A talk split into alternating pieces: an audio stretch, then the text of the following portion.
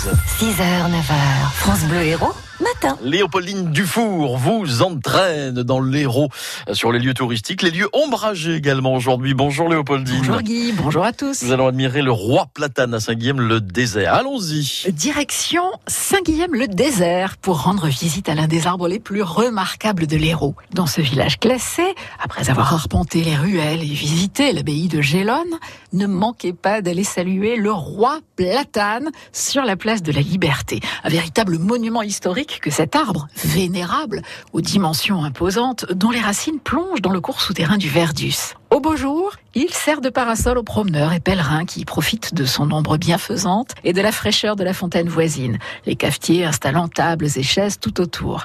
Alors ce platane n'est pas, comme on le croit souvent, un arbre de la liberté. Vous savez, ces symboles qu'on planta un peu partout en France après la Révolution de 1789.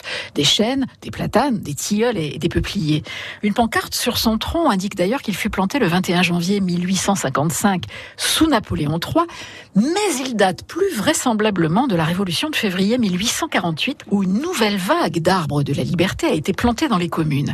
Calculez, ce majestueux ancêtre a donc plus de 170 ans, pour une hauteur d'environ 25 mètres et une circonférence de 6 mètres 12. Vous ne pourrez donc pas l'enlacer. Vu son grand âge, il est malheureusement victime d'un méchant champignon et certaines de ses vieilles branches, fragilisées, sont maintenues par des haubans.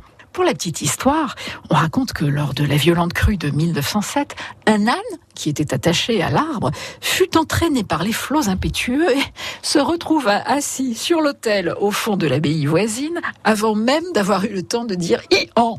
Alors, le roi platane de Saint-Guillaume-le-Désert, vous lui rendez visite quand? Et on ira faire l'âne en effet. Léopoldine Dufour pour Héros et Merveilles.